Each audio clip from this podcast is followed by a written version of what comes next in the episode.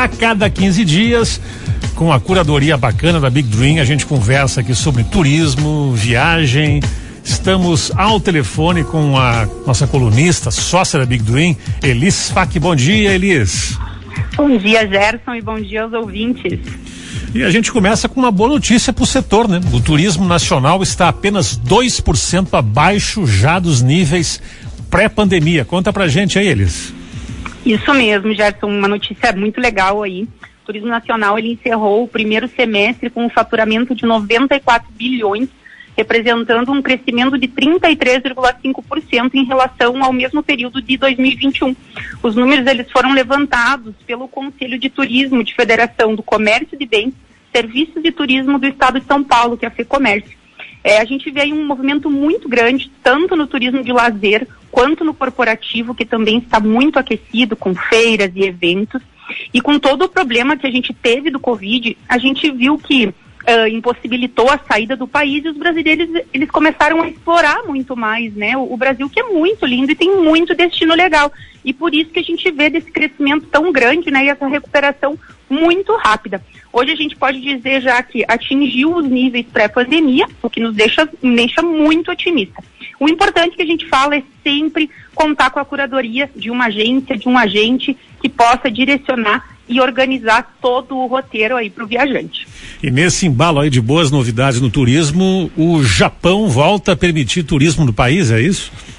Isso mesmo. Então nós temos ainda poucos países que têm restrições de entrada e o Japão era um. E ele vai suspender agora essa proibição de visitas turísticas, né? Vai remover o limite diário também que ele tinha de chegada é, e de regras que estavam ainda vigentes de pandemia, né? o país ele procura a recuperação aí global de viagens. É, em março, o governo ele começou a permitir a entrada, era somente de viajantes corporativos e estudantes. E algumas visitas guiadas é, com um, grupos, né, com um guia e que você tinha autorização para entrada. E na semana passada, então, ele dispensou. O que ele exige ainda são, é um teste, na verdade, né, 72 horas antes da, da partida para o Japão. É, e o visitante precisa ter as três doses da vacina, e isso é muito importante. Eli, já no horizonte as férias de verão, né? Que são aquelas férias Sim. tradicionais que as pessoas mais viajam. Já se tem uma noção quais são os destinos nacionais e internacionais mais buscados para essas férias? Temos sim, temos sim. Isso vai alternando muito, né, Gerson? Mas eu trouxe aí os dados do último mês, onde nos destinos internacionais, aqui vou trazer os cinco nacionais e os cinco internacionais.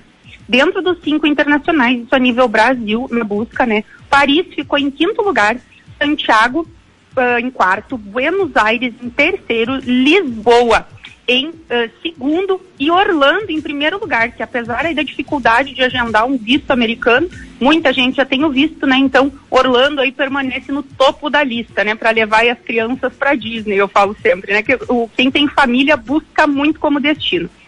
E dentro dos nacionais, Gramado está em quinto lugar, Natal em quarto, Maceió em terceiro, Fortaleza em segundo e Rio de Janeiro em primeiro lugar. O pessoal começa a olhar muito já aí uh, carnaval também, né? E o Rio é um destino muito buscado, então o Rio aí no último mês ficou em primeiro lugar nas buscas.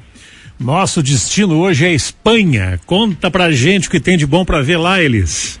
Isso, então a Espanha é um destino incrível, com muitas montanhas vulcânicas, cidades medievais, praias, né? E respira arte. Tem um dos mais famo famosos arquitetos, arquitetos e artistas, né? Que foi Gaudí. É, vou começar falando então um pouquinho por Madrid, que é a capital da Espanha, a maior cidade do país. É um local com muito, muitos pontos turísticos, é, tem uma variedade de museus e parques muito grande. Então, Barcelona, Barcelona, desculpa, Madrid fica em primeiro aí normalmente na chegada. Em segundo, a gente entra com Barcelona, que é conhecida muito pelo futebol, então, pelos amantes aí, né, pelo Barça, e também pelas dezenas de monumentos que a gente tem, como eu citei lá no início, de Gaudí. É, ela fica na província de Catalunha e ela é uma metrópole europeia, então eu sempre recomendo aí para visitar Barcelona. Só Barcelona já vai precisar de uns cinco dias. Ela é muito linda. Temos aí outras dicas de cidades, Valência, Zaragoza, para quem é amante da religião, então os cristãos, Santiago de Compostela, e claro, para quem gosta de uma balada, a ilha que é muito famosa e visitada por muitos artistas, que é Ibiza, né? Então consegue aí de Barcelona acessar em 30 minutinhos. A gente deixa como dica é, ir durante o verão, né, a primavera, que vai aí de abril até mais ou menos esse período de setembro, para quem quer pegar calor e aproveitar o melhor que o país tem a oferecer. Valeu, Elis. Dicas bacanas. Uma boa semana para vocês aí na Big Dream. Muito obrigada, Gerson. Um abração a todos.